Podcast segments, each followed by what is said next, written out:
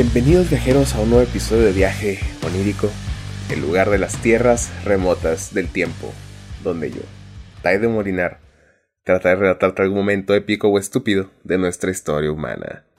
Abrocha tu cinturón porque hoy exploraremos la historia de uno de los ocultistas más famosos de la historia.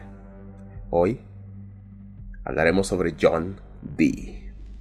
Recordemos que en el siglo de las luces, el Renacimiento, la ciencia y la magia llevaban un camino singular que no hemos vuelto a ver.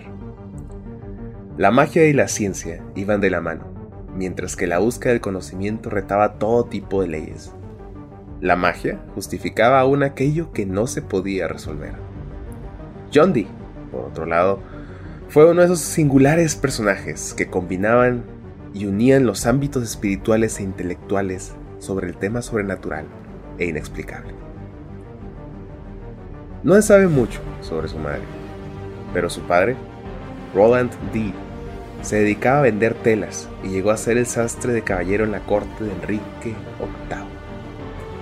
Se casó con Jane Wilde a los 15 años y tuvo con ella a su único hijo, John Dee. John, al nacer cerca de la corona, tuvo acceso a escuelas importantes como Chelmsford, St. John's College, Cambridge en 1542 Aquí fue donde finalmente se adentró a estudios de griego, latín, aprendió filosofía, geometría, aritmética y astronomía. Se dice que era un apasionado por la matemática. Su dedicación era tal que dedicaba 18 horas al estudio, permitiéndose solo 4 horas para dormir y 2 para comer. El conocimiento era su obsesión. En 1546, el último año de su educación en la universidad, John Dee comenzó a interesarse por las estrellas y calculó movimientos celestes en una predicción de horas y minutos. Lo que fue más interesante al respecto fue que John Dee tituló sus observaciones como Observaciones de las influencias celestes. Curioso en su época que a pesar de que existiera una influencia importante de la astrología en la vida diaria, John Dee optó por el término científico para su investigación de las luces del cielo. Y trató de poner a prueba, desde las raíces científicas, el qué tan probable era que la posición de los planetas realmente determinaran ciertas conductas y en general el destino de un nacido en ese momento, en ese instante. Astrología, horóscopo, lo escuchamos todos los días. Finalmente, Dee se graduó con una licenciatura en artes y el mismo año se convirtió en uno de los fundadores del Colegio de la Trinidad, uno de los más grandes colegios de Cambridge. Pero John vivía inconforme con la actitud científica de Inglaterra y decidió viajar entre los años 1548 y 1551. Su primera visita fue en Bruselas donde conoció a Gemma Frisius y Gerardus Mercator. Este último se convirtió en un gran amigo para ti. De hecho, tiene este pequeño fragmento en su diario. Fue la costumbre de nuestra amistad e intimidad mutua que durante tres años completos ninguno de nosotros careció de la presencia del otro por más de tres días completos. Grandes amigos. En este lugar, Dee escribió dos importantes textos sobre astronomía y luego viajó a París le dieron espacio para que presentara una conferencia sobre los elementos de Euclides. Según registros, la gente acudía en grandes masas para escucharlos, y las salas siempre rebosaban de personas interesadas. Gracias a aquella conferencia, Dee fue invitado a formar parte del profesorado de matemáticas en París, pero declinó. Tres años después sucedió lo mismo en Oxford. Quizás a Dee no le interesaba mucho esta parte del estudio. Fue invitado para dar cátedras sobre matemáticas, pero no quiso. Cuando volvió a Inglaterra, John Dee ingresó directo al servicio del conde Pembroke en 1552. Luego estuvo al servicio del duque de Northumberland y aprovechó su posición para escribir sobre las mareas. Pero la suerte de Dee cambiaría abruptamente cuando murió el rey Eduardo VI. Cuando muere este rey, existe una contienda política entre católicos y protestantes que buscaban tener el favor en la sucesión de Inglaterra. En esta ocasión, la reina María ascendió al trono. Ella era católica. Esto puso en problema a los protestantes. La reina inició una campaña para arrestarlos y quitarles sus bienes, así como llenarlos de impuestos. Uno de estos protestantes arrestados fue el padre de John Dee. Le quitaron su posición en la corte y le quitaron toda su riqueza, riqueza que arruinó los planes de John Dee para continuar sus estudios científicos sin preocupaciones por ganar dinero, porque esta posición en la corona le daba infinidad de accesos y sobre todo financiero, pero sin él, John Dee tendría que ponerse a trabajar. Esta gran fortuna que le arrebató la corona no fue el final de los problemas que tuvo John Dee. Después, con la cacería de brujas renovada, John Dee fue arrestado en 1555 por el delito de calcular el horóscopo de la reina y su hermana. Y al encontrar sus fórmulas matemáticas en un grave retroceso intelectual por la Inquisición, los inquisidores consideraron las fórmulas como brujería y se le agregó la acusación de la posesión de poderes mágicos. Absurdo. Aunque sí tenían un poco de razón en que John Dee estaba empezando a inmiscuirse en los temas de lo oculto. Dee fue liberado en agosto solo para encontrar todos sus libros sobre matemática quemados, sus fuentes de ingreso eliminadas. Pero aún así, Dee usó sus contactos para volver a tener una audiencia con la reina en 1556 y le presentó un plan para crear una biblioteca nacional para poder preservar el conocimiento de los libros que consideraba importantes al acceso de todos, porque todos tenían derecho a acceder al conocimiento según su filosofía. Lamentablemente, la corona no le apoyó, pero Dee invirtió lo que le queda de dinero para crear su propia biblioteca. La reina María muere en 1558 y su sucesora es la reina Isabel I protestante. De nuevo, esta, esta coronación que surge, que de hecho John Dee, utilizando sus, vamos a llamar sus cálculos matemáticos, sus poderes místicos sobre sus estudios astrológicos, determina, con ayuda de ellos, la fecha apropiada para la coronación de Isabel I. Isabel no se sabe muy bien qué fue lo que Isabel vio en John Dee, pero John Dee e Isabel se vieron muy cercanos. Isabel confiaba tanto en este hombre que lo convirtió en el consejero principal de su corte. Y también recientemente se descubrió que sirvió como espía para la corona. Durante los primeros cinco años del reinado de Isabel, Di con el favor de la corona, fue a conseguir los libros para su biblioteca pero sus estudios comenzaron a ir más allá de las matemáticas. Pronto su interés fue directo sobre la codificación y la magia. Según Dee, su objetivo era comprender las verdades últimas del universo. Gracias a esto, John Dee regresó a Inglaterra con grandes conocimientos que lo dejaron como el mejor consejero de la reina Isabel.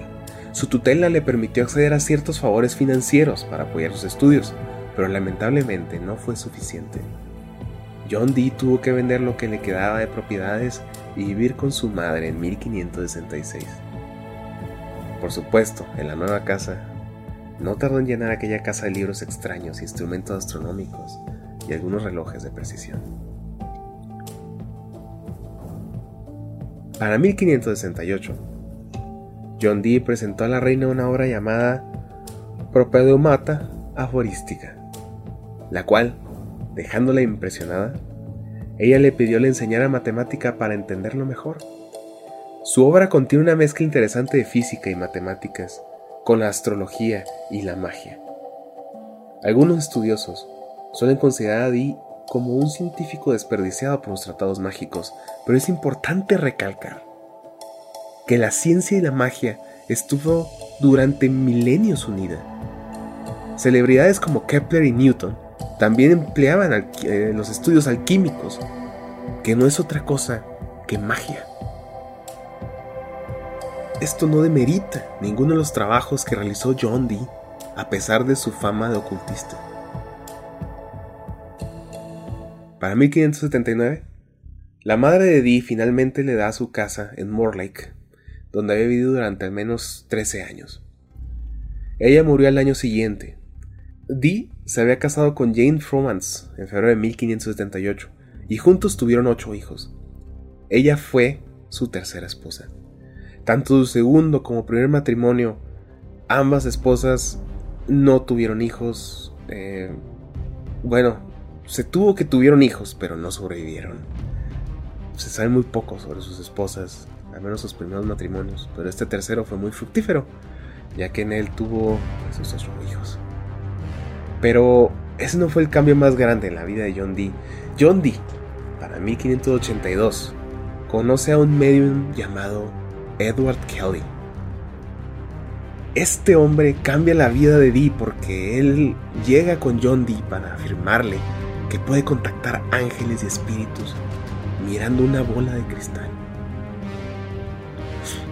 A esta altura, no es de extrañar que John Dee no estuviera eh, interesado en este tipo de artes. John Dee ya tenía años involucrado en estas prácticas mágicas. Al principio, aunque sospechoso de que Kelly le estuviera diciendo la real y que las visiones con los ángeles fueran reales, y no lo convencía, al final Kelly mostró ser muy hábil en esta arte y Dee ansiaba tanto entender la verdad última del universo que no había, podido, no había podido encontrar otra forma de hacerlo. Entonces,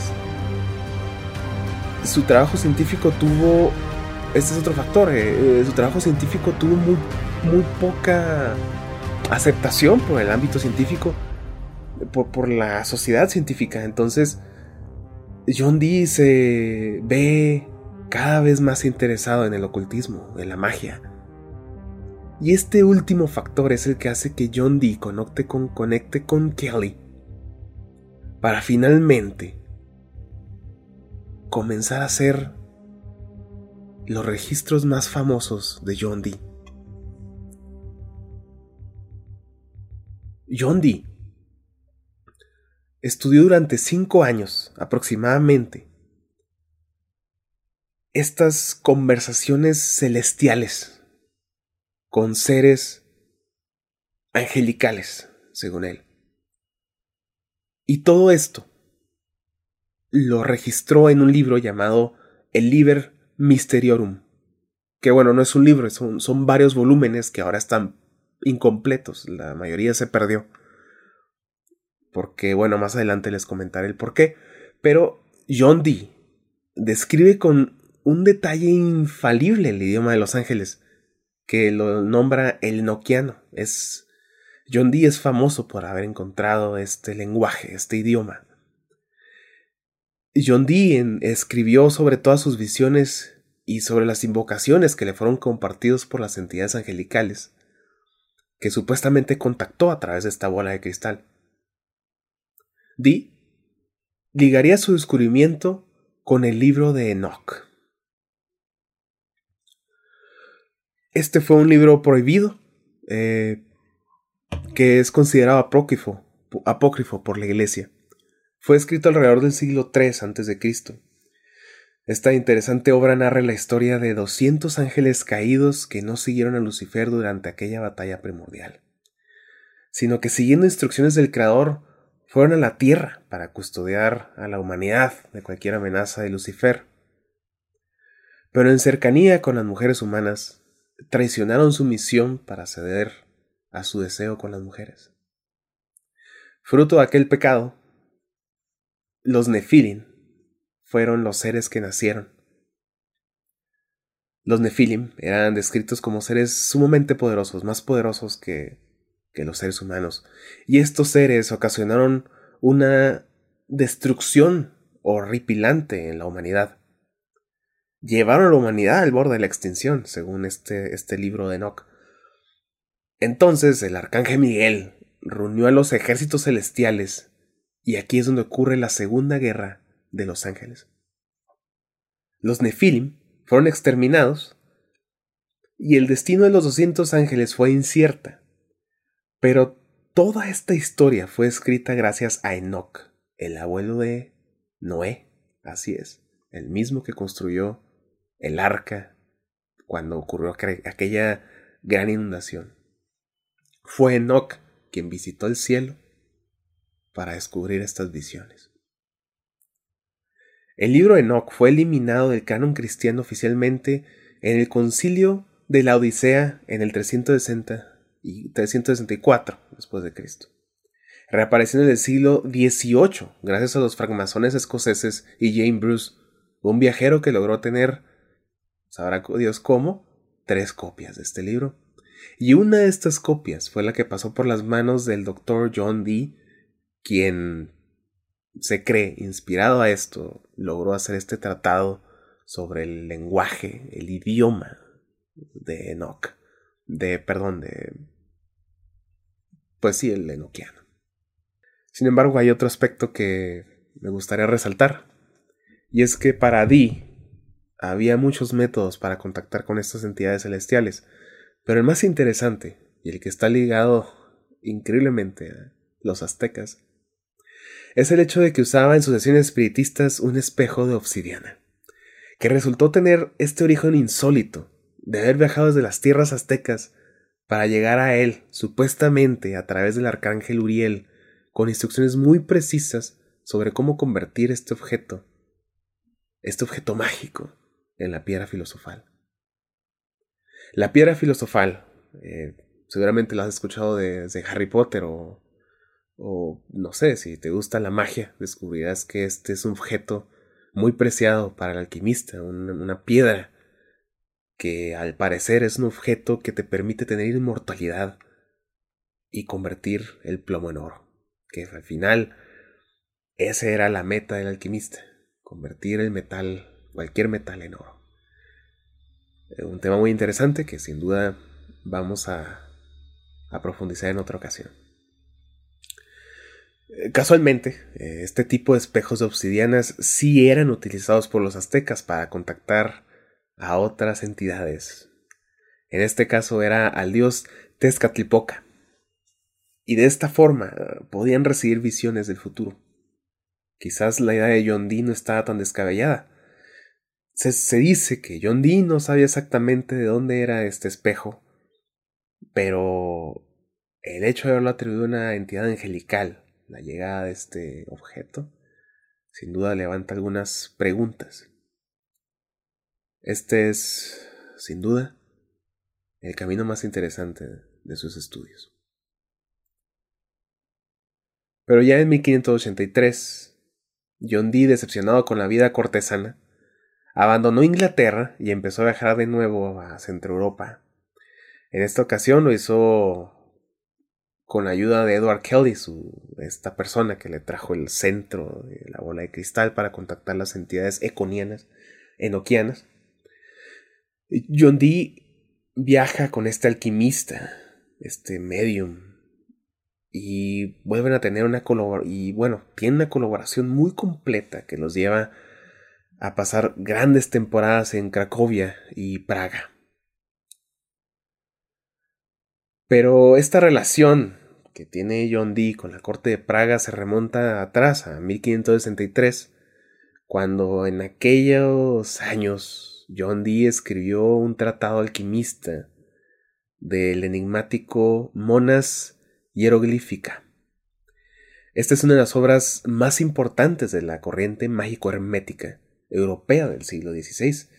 Dee dedicó el libro al emperador Maximiliano II de Habsburgo. Dee ofreció este manuscrito al propio Rodolfo II, que era el hijo de Maximiliano, y en esta obra Dee plasmó un símbolo esotérico que representa la luna, el sol, los elementos y el fuego. Este es un elemento clave para entender las estremecedoras investigaciones del astrólogo isabelino, a quien se le atribuye nada menos que el descubrimiento de la ley de la atracción, entre otros hallazgos asombrosos. Si se fijan hasta aquí, vamos descubriendo que John Dee es un precursor de muchas, muchas cosas relacionadas a lo esotérico y al ocultismo. Dee y Kelly visitaron a Polonia y Bohemia en 1583, 1589, dando exhibiciones de magia en las cortes de los príncipes. Kelly, por su parte, logró una fama y riqueza y fue nombrado un caballero importante. Eh, pero por otra parte, John Dee nunca pudo volver a tener esa estabilidad financiera que tenía cuando vivía su padre. Con estos problemas financieros, John Dee no pudo sostener aquel viaje y regresó a Morlake en diciembre de 1589. Y aquí descubrió la razón por la que tenemos los tomos incompletos de su estudio sobre estas entidades enoquianas. John Dee encuentra su biblioteca devastada, robada, así como también una pérdida de casi todos sus instrumentos científicos. John Dee durante varios años intentó obtener una compensación por lo que había perdido a lo largo de estos años y lamentablemente logró muy poco, pero sí restauró un poco su biblioteca y siguió sus estudios sobre estos lenguajes angelicales. Intentó obtener un cargo, finalmente como maestro de la Cruz de San Juan, que fue aprobado por la reina Isabel, pero está sujeto a la aprobación del arzobispo de, San, de Canterbury. Este nunca aprobó esa solicitud. Ya para 1596 fue nombrado guardián del capítulo colegiado de Manchester. Se dice que fue un medio para alejarlo de Londres. En 1605, Manchester fue golpeada peste y la esposa de John Dee y varios de sus hijos murieron. Dee regresó a Londres en 1605, murió pocos años después. Con todo esto, podemos decir que John Dee no solo sirve de inspiración científica, sino que también es en pocas palabras el precursor de la magia. Pues bien podríamos decir que la entidad llamada Aiwas, que susurró al legendario Aleister Crowley, la ley, también fue uno de esos ángeles que John Dee pudo contactar para adentrarse en los pasillos astrales de la magia y para atreverse a caminar sobre las piedras danzantes de lo oculto y la verdad del universo y descifrar así el código del universo y cómo podemos manipularlo desde un viaje onírico.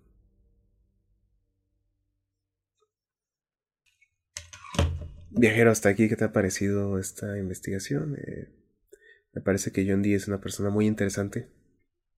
Personalmente creo que tiene una historia fascinante. Eh, ser espía de la corona parte de la corte de Isabel.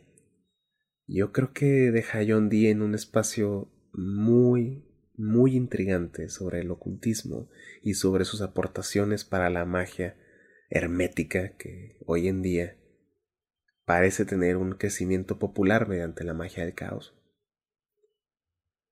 Te invito a que leas un poco sobre sus escritos y quién sabe, a lo mejor encuentras ese código que te permita atraer aquello que más deseas.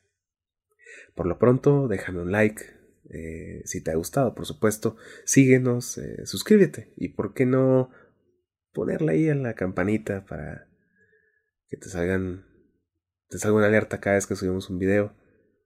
Este tenemos, por supuesto, nos puedes escuchar en Spotify, Acast. Estamos en Google Podcast, Apple Podcast y demás. Todos los links están aquí en, el canal de YouTube. Eh, te invito a que te des un paseo también por Facebook. Estamos como Viaje Onírico. En Instagram estamos como viaje-onírico. Y nada, viajero. Espero que te haya encantado este episodio. Espero que lo hayas disfrutado. Y espero que te haya gustado esta, esta, este pequeño, esta pequeña anécdota sobre este personaje enigmático. Que pases una excelente noche.